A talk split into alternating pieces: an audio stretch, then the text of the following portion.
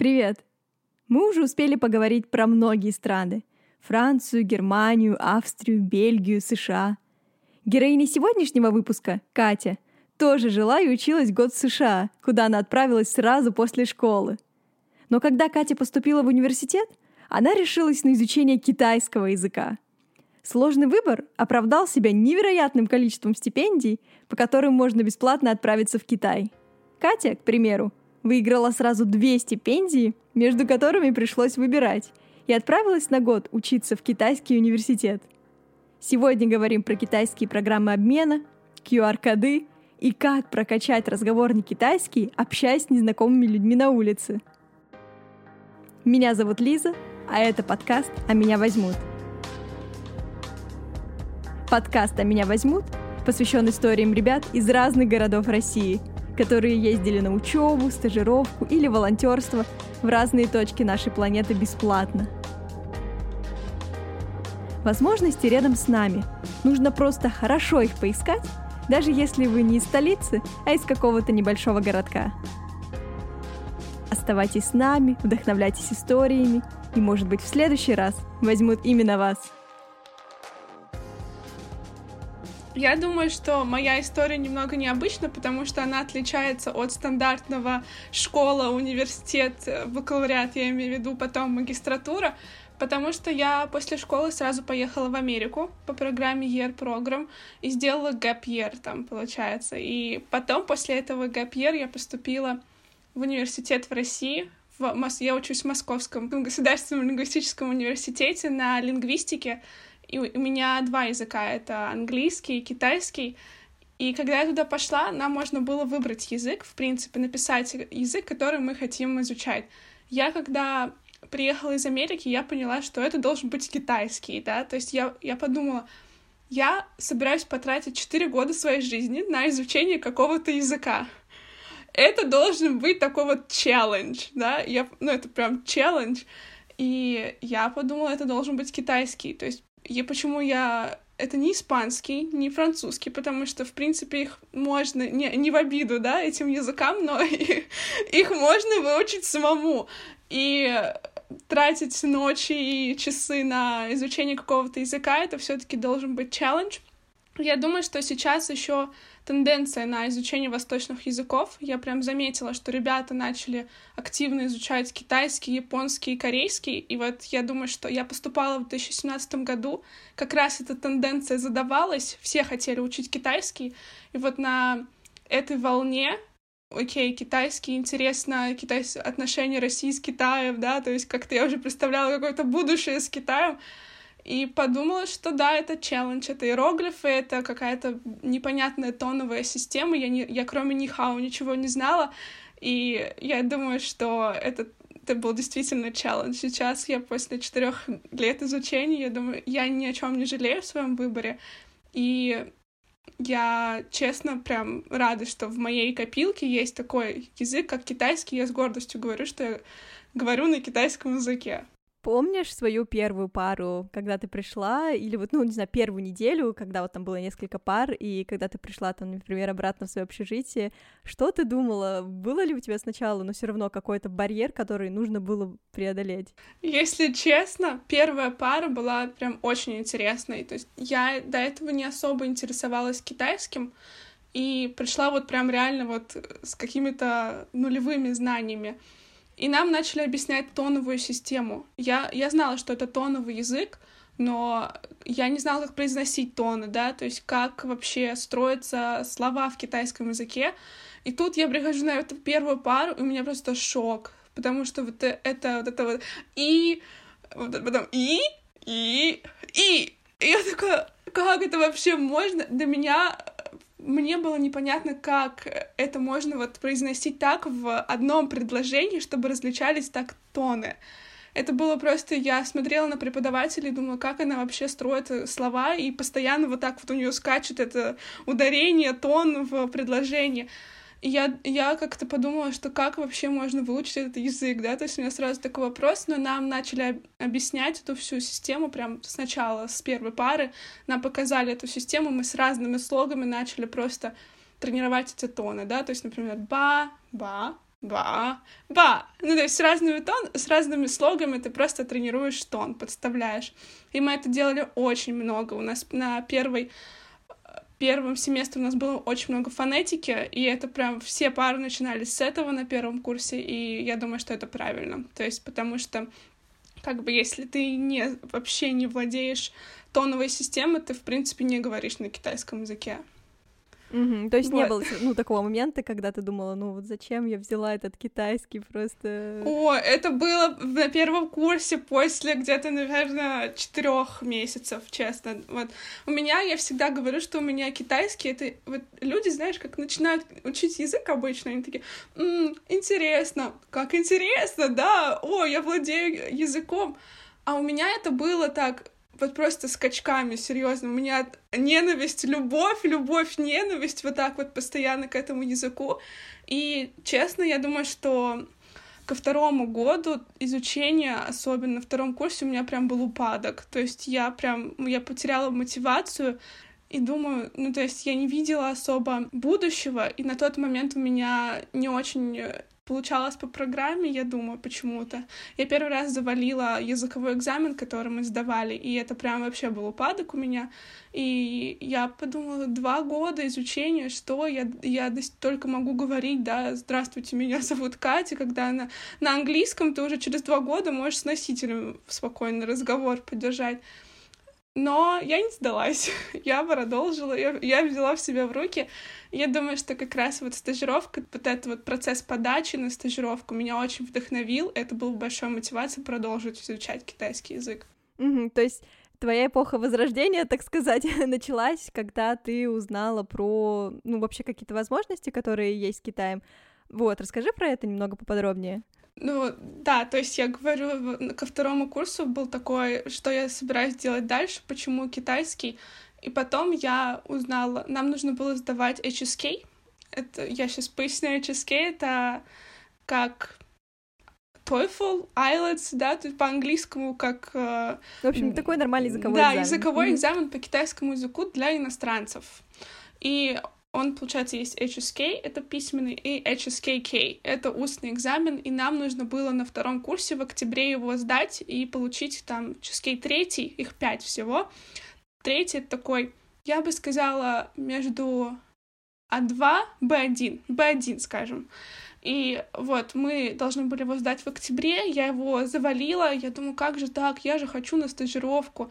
Я начала так учить китайский, что в декабре я пересдала этот HSK, и как раз вот в этот момент я начала интересоваться возможностями, которые есть вообще с китайским языком, и я начала очень много гуглить, и я знала, что от можно поехать от Института Конфуция в Китай. И как раз вот, да, я поехала по этой стипендии, по стипендии Института Конфуция в Китай на целый год. То есть вот этот вот, я думаю, что мой интерес к продолжению изучения китайского был как раз сподвигнут вот, вот э, этой найденной возможностью и вообще, в принципе, с возможностями Китая. А вообще много существует программ, связанных с китайским языком, с обменами? А, также много их, как, например, ну вот чтобы уехать в Америку, да, и с полным финансированием. Вообще, если честно, много. Особенно для иностранцев это прям большой бум в последние пять лет, я бы сказала потому что Китай заинтересован в распространении китайского языка и там заинтересован тем, чтобы иностранцы приезжали и интересовались культу- культурой. Это как мягкая сила, в принципе, да. И поэтому очень много начало э, появляться всяких возможностей, типа стажировки. Самое главное стажи- стипендия — это правительственная стипендия Китая.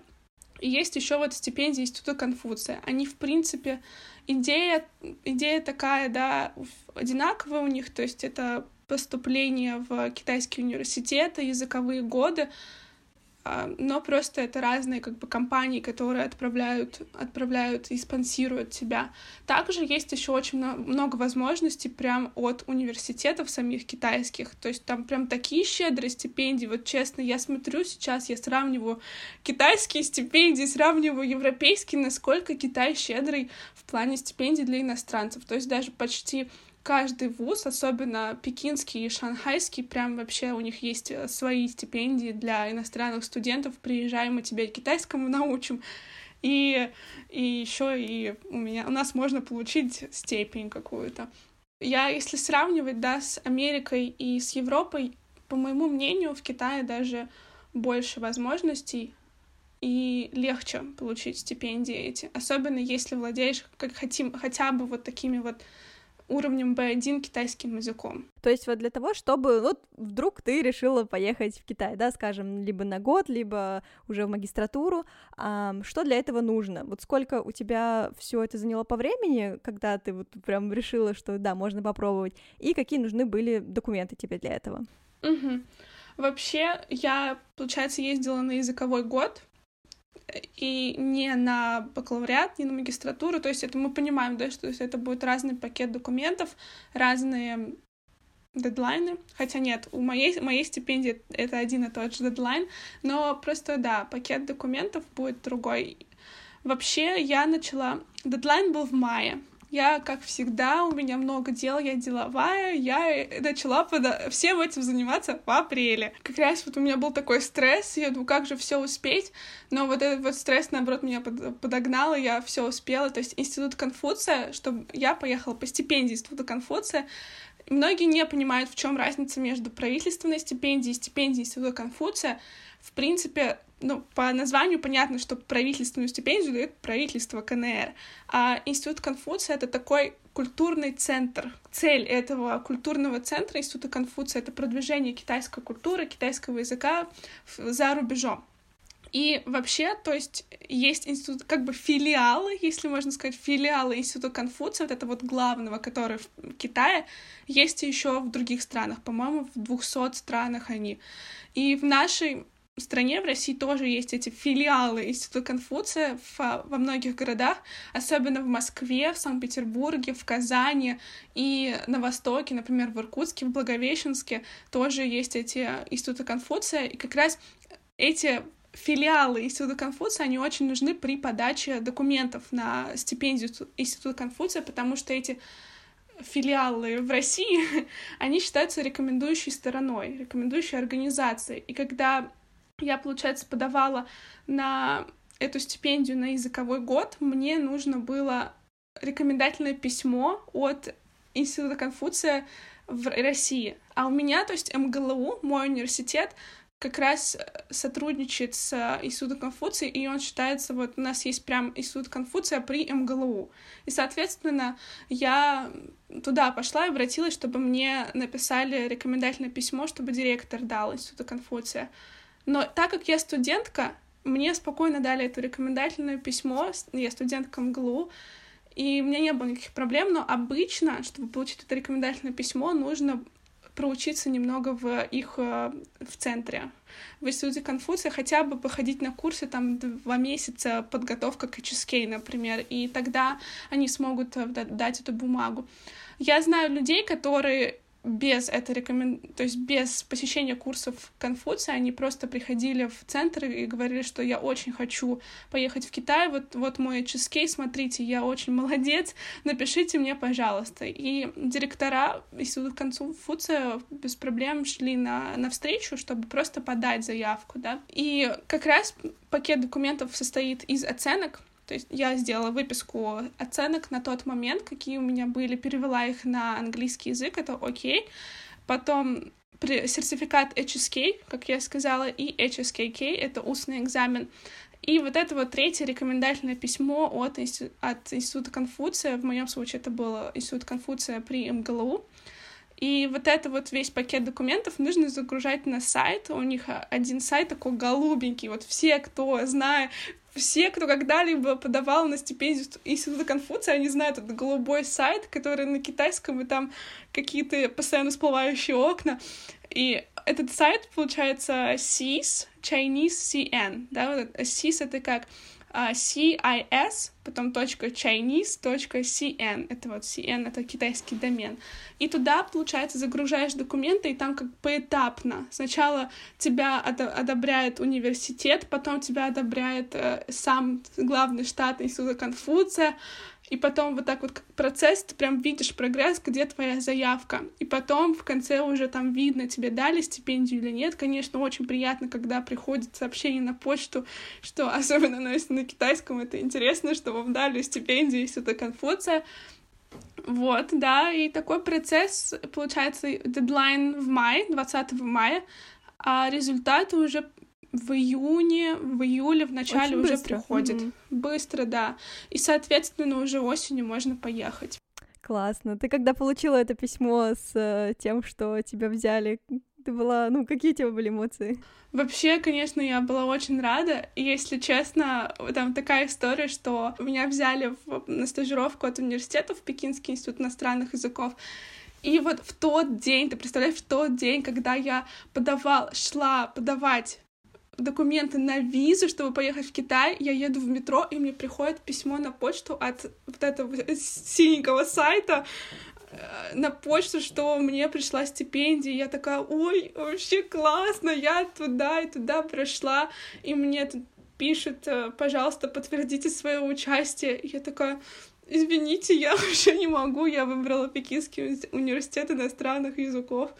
Вот, они такие, ну, удачи тебе. Ну, то есть мне было очень приятно, что я вот этот мой запасной вариант, который я подавала сама через сайт, меня тоже взяли, потому что я вложила тоже туда много сил, чтобы получить эту, чтобы подать заявку. И меня, получается, взяли в этот университет. Я была очень рада. Еще у меня стажировка от моего университета, она не накрылась, и у меня были хорошие оценки. И меня тоже университет рекомендовал, чтобы я поехала в Китай. Вот, мне было это, как, знаешь, вот такой flattered, да, как ты... Конечно, конечно. Ты молодец! То есть в итоге ты поехала по университетской стажировке учиться, да, а вот, э, вот эту стажировку Институт Конф Конфуция, это был такой приятный бонус, что, блин, прошла, ну, ребят, в следующий раз.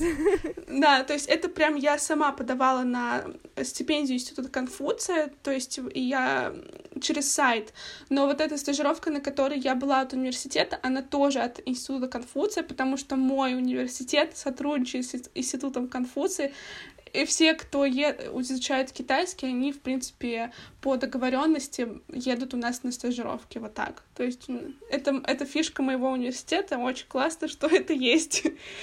В общем, блин, столько... Нет, на самом деле это очень классно. Вот сейчас, да, там за 10 минут мы обсудили уже две классных оплачиваемых возможности, если там посмотреть, то их, наверное, будет еще в разы больше. А есть возможность поехать, если ты, например, ни разу не учил китайский язык, но очень хочешь, очень интересно, э, и все такое. Вообще, если честно, есть возможности, но и намного больше возможностей, когда ты уже знаешь китайский и особенно если есть сертификат HSK, потому что, например, на правительственную стипендию, на стипендию Института Конфуция в обоих случаях нужно прикреплять сертификат HSK, чтобы он был свежий. И на языковой год нужен минимум HSK 3. Это вот, как я сказала, примерно уровень B1. В принципе, на третий HSK несложно сдавать. Особенно если учишь китайский язык, что есть какой-то прогресс и интерес к языку, его несложно будет сдать. Четвертый и пятый, да, это уже сложнее. Но третий, мне кажется, что при подготовке можно сдать. Если без китайского языка есть возможности поехать на полтора месяца, едешь в Китай и как раз вот программы изучать китайский язык.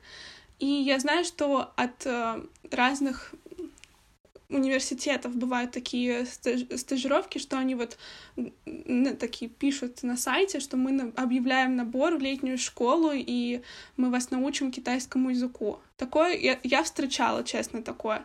Еще есть вариант поехать camp counselor, волонтер, вожатый, вожатый, вожатый, я забыла слово на, на русском, вожатый в лагерь. Тоже в Китае я подавалась тоже, но у меня там по личным делам накрылась эта возможность. Это уже не связано с каким-то культурным обменом, не с языком, ты просто вожатый в лагерь, и, скорее всего, это будет английский язык рабочий, и просто с детьми в лагере. То есть, но все равно в Китае можно поездить, попутешествовать. Я думаю, что этот вариант хороший, знаешь, людям, которые сомневаются, стоит ли начинать изучать китайский язык, стоит ли вообще ехать в Китай, понравится мне там или, или нет. Вот, вот этот вот летние школы или вожатый в лагере — это как раз хорошая возможность просто попробовать, посмотреть, подойдет тебе эта страна, не подойдет, потому что можно учить китайский язык, выиграть стипендию правительственную, поехать в Китай таким excited, я буду знатоком китайской культуры и немножко разочароваться, да, то есть не разочароваться, потому что тебе не заходит язык, а просто не подходит культура, наверное, как-то. Если честно, со мной так и случилось. Я не жалею, но я думаю, что я отмела возможность э, для себя поступление в магистратуру в Китай. Хотя, объективно говоря, мне было бы намного легче поступить в магистратуру в Китай, чем в Европу с моим китайским языком. Но просто после вот этого вот языкового года, наоборот, к лучшему, я считаю, я поняла, что я не хочу связывать как-то свою карьеру с какой-то китайской компанией, с какой-то вот китайской культурой. И поэтому я думаю, что я реально советую всем ребятам, кто учит китайский язык, его сложно учить, и должна быть какая-то цель, реально поехать вот в Китай на языковой хотя бы семестр, потому что можно же поехать на семестр, тоже по институту Конфуции стипендии не на год, и вот посмотреть, нравится, не нравится, подходит, как вообще китайский язык звучит в речи, потому что в речи это не как в университете на листинге ты сидишь и делаешь задания, потому что это, это столько диалектов в, китайской, в китайском языке, да, то есть разных.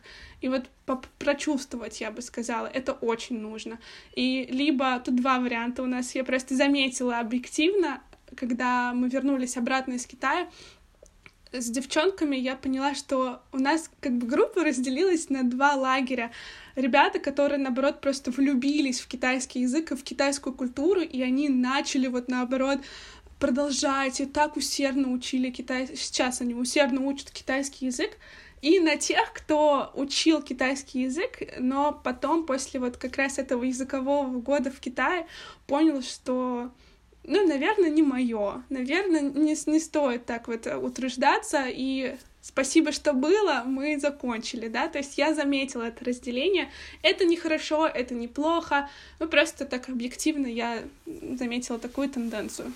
Как тебе жизнь в Китае? Вот э, ты как раз сказала, что люди приезжают, разделившись на два лагеря что такого может случиться, что, ну или вообще какие, возможно, культурные штуки ты там заметила, которые тебе были удивительные, не знаю, которые тебе нравились, не нравились, бесили, не, в общем, расскажи вообще вот про вот этот вот, ну, наверное, культурный шок, мне кажется, очень много мифов существует вокруг этого, потому что вот сколько я слышала, вот пакуйте с собой молочные продукты, у китайцев их нет, или, я не знаю, там, берите с собой пакет масок до того, как это стало актуальным, да, потому что там, не знаю, плохой воздух. В общем, вот расскажи ты, как, человек, который туда съездил, как это на самом деле? Вообще, это вот про много стереотипов, на самом деле, про китайскую культуру, ты права. И я, не, я сейчас сказала, да, что я не хочу связывать свою жизнь, работу с Китаем. Это не потому, что я не люблю Китай. Это потому, что я просто не чувствую, что мне будет там комфортно. Но, честно, я прям вот в Китае, когда я была, я каждый день кайфовала, серьезно. Мне вот я каждый день просыпалась, выходила на улицу, я удивлялась, я смеялась, я плакала. То есть это были такие разные эмоции. И было интересно, честно, вот жить в Китае — это очень интересно, я бы сказала. Вот прям adventurous, вот слово adventurous сюда очень подходит, потому что это совсем другая культура, честно, да, то есть это... И они вообще смотрят на многие вещи по-другому, и это вот это постоянный какой-то живой поток людей, особенно в Пекине, это постоянное какое-то движение, это совсем другая еда. То есть многие там, у многих начинаются гастриты какие-то там, не знаю, кто-то вообще не любит китайскую еду. Я обожаю китайскую еду, вот честно. Я скучаю по китайской еде, особенно вот э, Бейджинг Хаоя. Это это утка, утка по-пекински. Вообще, это сам, это вообще самое лучшее, что я пробовала в своей жизни. Я так скучаю. А еще найчха, это у них молочный напиток. То есть вот для меня китайская еда и китайские вот эти вот напитки, мне это очень понравилось. И еще сам даже вот, наверное, самое такое интересное, как иностранцу, это когда ты постоянно привлекаешь внимание. Ну, то есть не хочу, да, говорить грубо, но как, ну, то есть ты выделяешься по объективным причинам, ты выделяешься, особенно я с светлыми волосами, со светлыми глазами, и, ну, то есть это внимание повышенное, многим это, опять-таки, не нравится, это повыш... повышенное внимание. Я из этого сделала... Сначала меня тоже так напрягало, постоянно подходили и спрашивали сфотографироваться, Поначалу мне это напрягало, потому что я привыкла, что в Москве всем пофиг на меня, а тут, а тут я постоянно в центре внимания. И я потом, какое, через какое-то время, через неделю, три, наверное, после э, того, как я приехала, я поняла, что я же могу это использовать в своем э, как для своей выгоды и практиковать китайский язык. Вот серьезно, как только я переключилась на вот эту идею, Ко мне подходили, спрашивали пофоткаться, я их спрашивала, какая, как вам погода, а что вы мне посоветуете поесть из китайской еды. И ты представляешь, как они удивлялись, когда я такая э, белая лаовай. Лаовай — это такой э, как термин для иностранцев. Это они так называют иностранцев лаовай. И я такой белый лаовай, разговариваю на китайском языке и интересуюсь китайской культурой. Ты, ты, ты не представляешь, насколько у них было восхищение, как они начали... Весь автобус со мной начал потом разговаривать, и они начали прям вот, знаешь, вот да, такой, когда... Знаешь, это одно, одно дело, когда ты говоришь на с человеком на английском языке, например, да, а другое дело, ты переключаешься на его язык, и говоришь на языке носителя, и это сразу вот вызывает какое-то теплое чувство и чувство предрасположения. И, честно, и китайцы становились ко мне добрее, как только я начинала говорить на китайском с ними, как только они меня попросили сфотографировать. Дети так вообще, то есть они подбегали, и я начинала с ними там, да, умиляться, там что-то говорит, там, не, не хан пяолянг, типа, ты красивая девочка, ты такой милый. Вот. И я это, для меня это была хорошая практика языка. Я иногда даже просто выезжала в центр города, чтобы как раз а, просто ко мне подошли, и я тут поговорила с китайцами. Это, это честно, это хорошая рабочая практика. Самая лучшая практика китайского языка для меня была, когда я поехала путешествовать по Китаю одна. Я, я не взяла ни с кого из своих друзей, мне предлагали компании, но я как раз это сделала, чтобы я настолько погрузилась в китайскую культуру и была сама собой в тех районах, я ездила в тех районах, в которых вообще на английском не говорят. И то есть я только вывозила на своем китайском языке, и я думаю, и я думаю сейчас, что это была настолько крутая практика, когда ты просто, знаешь, как вот котенка бросили в в бассейн, плыви. Вот у меня тоже так же было, когда я опаздывала на поезд, когда мне нужно было поменяться местами с кем-то. Вот там вот начиналась настоящая практика. И я прям очень я благодарна судьбе себе за то, что я решила сделать это путешествие и поехать а, по Китаю одна. И это было правильным решением. Блин, вот. как классно. Было ли у тебя чувство безопасности, когда ты там жила? Честно, да. Вот это про... Ты, кстати, круто, что ты вспомнила про эту вещь, потому что многие говорят, что в Китае безопасно, и я соглашусь с этим. То есть я могу идти в 12 часов ночи по улице Пекина и знать, что меня никто сзади не будет догонять и преследовать, да, то есть ну, в Москве все равно ты не чувствуешь себя настолько сейф. И да, Китае, потому что они и сами чувствуют себя в безопасности, потому что там везде камеры. То есть камеры, которые на улице, в метро, они распознают по лицу. И когда ты приезжаешь в Китай, тоже у нас, например, в системе мы регистрировались в университете, нас фотографировали, наше лицо, соответственно, тоже появлялось на камерах. И Некоторые в этом видят минус, потому что это вторжение в твое личное пространство, в личную зону комфорта. А с другой стороны, это большой плюс, это реально безопасность, и то есть полиция там может, если какая-то потасовка в метро, они могут определить, кто это сразу, это все система определяет. Вот. И я в этом видела больше плюсов, если честно. А были ли проблемы с интернетом? Тоже такой популярный, наверное, проблема.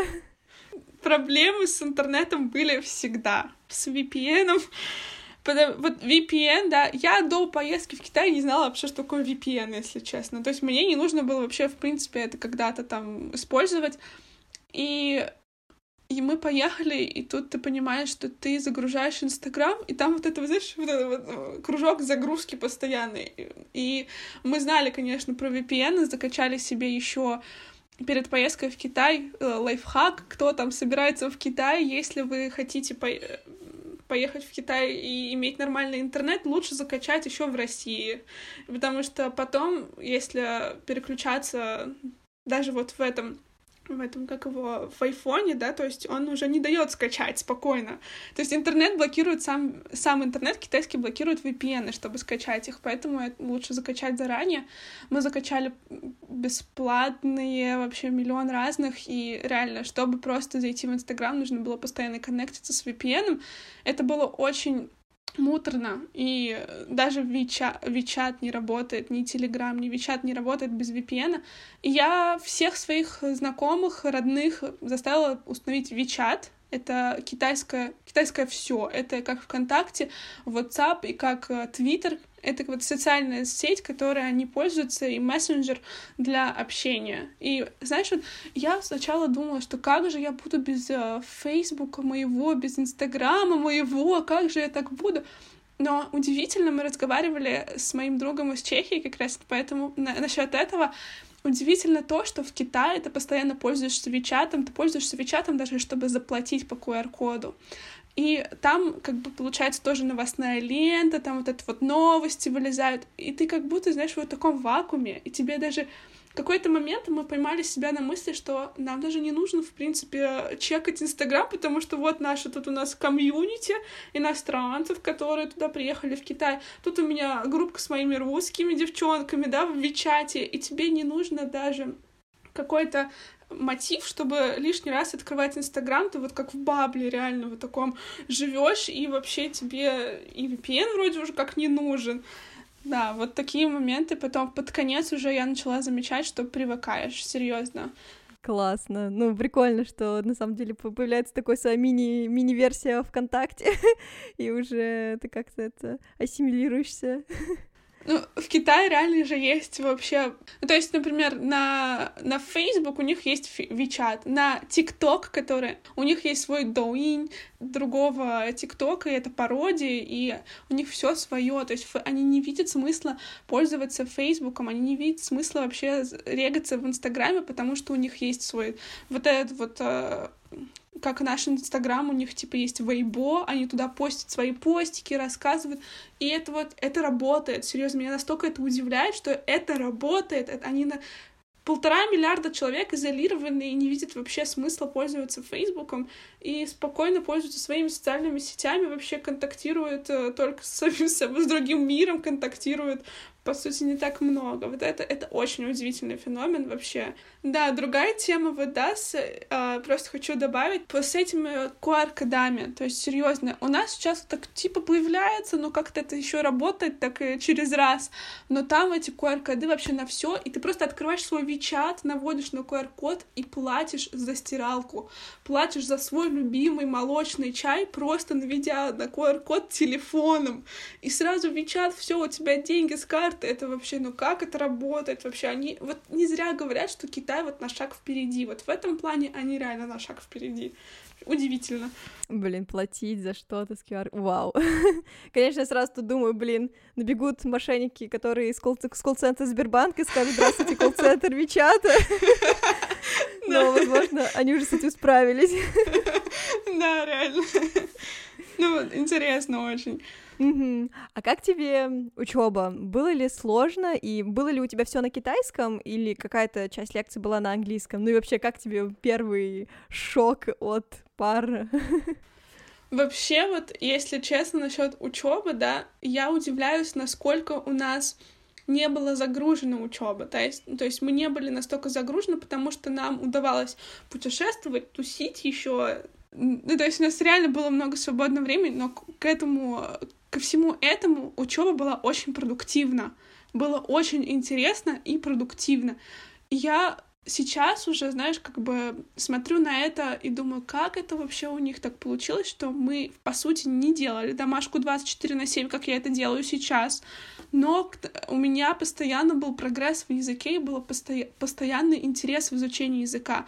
Я вставала на пары к 8 утра, я шла в университет, я, я шла с удовольствием. Я вот шла с таким эксайтментом, думаю, что же мне сегодня Лауши, Лауши — это учитель, что она сегодня мне интересного расскажет про Китай, про китайскую культуру. То есть настолько интерес был. Я думаю, что вот у них эта система уже выстроена, в принципе, да, то есть это какие-то постоянно коммуникативные игры, это постоянно какое-то вовлечение, групповые у нас работы.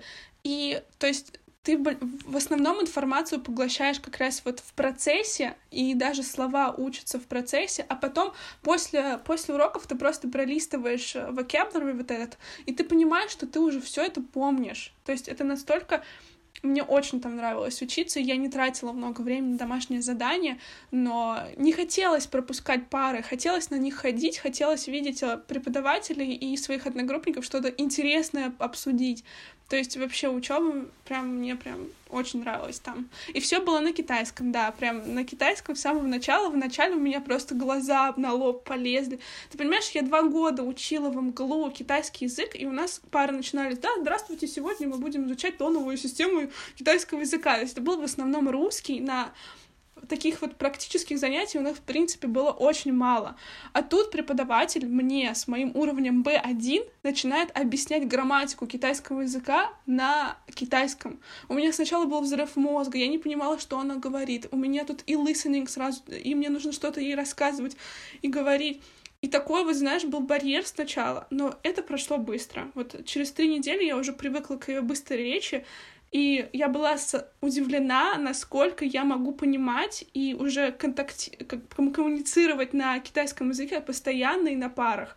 Это прям вообще, то есть э, английского языка почти не было вообще. То есть там в каких-то моментах, когда прям очень сложное слово, да, там они скажут, ну, это там дорм, например, и все.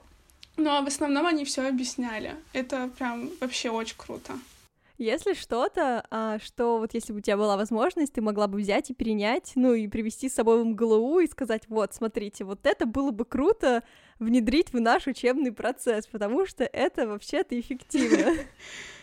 Ну, вообще, во-первых, да, я бы, конечно, внедрила вот это преподавание на китайском языке, китайского языка на китайском языке. Чтобы ты понимала, да, сейчас я беру курсы в моем университете преподавания русского как иностранного. И самое первое, что нам сказали на паре, это русский язык должен преподаваться рус... на русском языке. Никакого английского, китайского, французского быть не должно. Это, я считаю, это очень правильно. И как раз, да, у нас, понятное дело, преподаватели китайского в МГЛУ, и они преподают на русском языке. Но почему? Они же, они же прекрасно владеют китайским, они могут с самого начала прям поставить с первого курса, ребята, вот смотрите, интерактивно, и как-то объяснять через китайский язык, просто начать преподавать на китайском языке. И я еще конечно, мне бы хотелось больше практики, больше вот практики языка, не, перев... не переводов, не каких-то письменных постоянных работ, а вот именно чтобы мы зашли с ребятами в Zoom, с моими одно... одногруппниками, и просто мы говорили, обсуждали какие-то интересные вещи на китайском языке, как мы это делали постоянно вот э, в Пекинском университете иностранных языков. Не хватает мне общения, практики на самом китайском языке вот эти вот две вещи, да, преподавание китайского на китайском, и второе — это практический э, китайский язык и общение на китайском языке. Вот эти две вещи я бы внедрила. Слушай, ну, может быть, кто-нибудь из нас э, из МГЛУ послушает и скажет, блин, надо взять на заметку. Да нет, это правда очень классные советы. А что бы ты могла посоветовать тем, кто, ну, скажем, либо только планирует, или ему пришла эта страшная мысль о том, что, может быть, стоит попробовать китайский язык, ну, или тем, кто хотел бы поехать когда-нибудь, когда у нас э, все это сумасшествие в мире закончится, уже поехать просто в Китай на какую-нибудь э, международную программу? Вообще, самое первое, я думаю, это не бояться, потому что этот язык действительно отличается от других иностранных языков. Это потому что, во-первых, иероглифы, во-вторых, это тоновая система. Это два, два аспекта, которые сразу бум, что это вообще? Это страшно. Не бояться и я думаю, еще китайский, не хочу опять-таки обижать другие языки, но я думаю, что на него больше времени нужно уделять, хотя бы только потому, что нужно прописывать иероглифы, чтобы их запомнить. И это, соответственно, усидчивость и, как, и больше занимает свободного времени. И третий совет, который я бы хотела дать, это потому что я через это реально прошла. Я думаю, не, не, ну это как-то прозвучит странно, да, не сдаваться, не бросать, но это реально кажется, в какой-то момент ты ощущаешь, что ну все, ну не могу, ну зачем мне это? Ну вот надо найти какой-то толчок, что замотивирует и что поднимет, да, вот снова вот этот вот интерес, потому что это того стоит, да, учить два года китайский язык, а потом бросить на уровне B1, но ну, я считаю, что это обидно. Это вложенная сила, это вложенное время, и поэтому эм, себя мотивировать, да, мотивировать, может, какими-то культурными аспектами Китая, потому что после четырех лет изучения я опять-таки скажу, что я очень рада, что я не бросила, что я продолжила. Возможно, я не буду работать с китайским языком, и, возможно, я буду намного меньше его практиковать в будущем, но на данный момент своей жизни я очень рада, что в моем запасе есть китайский язык, и что я могу разговаривать с, с китайцами, вообще контактировать на этом языке языке. Блин, как классно. Um, нет, это правда очень круто, и я надеюсь, и просто для меня это уже звучит очень вдохновляюще, такая, хм, что же я брала этот французский язык-то? Нет, я, я не мешаю другие языки. Нет, хорошо, это правда. Нет, у меня, на самом деле, были пару моментов, я помню, на первом курсе, когда я думала перепоступать вообще на восточный факультет, потому что мне в какой-то момент вообще пришло какое-то полное разочарование всего, вот, но я не перепоступила, побоялась китайского языка, подумала, что нет, я что-то как-то никогда особо не планировала куда-то туда, поэтому пока, может быть, не сейчас, может быть, когда-то потом. Но, блин, это правда звучит все очень интересно, и я прям сама сейчас вдохновилась. Ой, я рада. Скажи, пожалуйста, если это вот ну, такой мой уже завершающий любимый вопрос, какая-то книга, может быть, что-то, возможно, что тебя очень смотивировало, или что-то, что ты недавно прочитала, и тебе это очень понравилось, и ты могла бы этим посоветоваться с нами? Очень интересный вопрос. И, если честно, я бы хотела, чтобы это было связано с как-то с китайским языком, но в китайском, китайская литература — это огромный пласт просто. Мы сейчас, у нас есть предметы литературы Китая, и чтобы реально читать на китайском языке китайскую литературу, это прям нужно прям настолько любить китайский язык.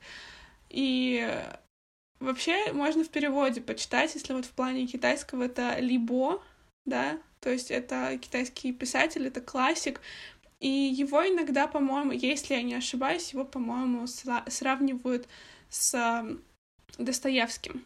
Я, по-моему, с Достоевским я что-то такое слышала. То есть это прям вот отражение китайской культуры в таком аспекте. Я бы посоветовала вот это почитать.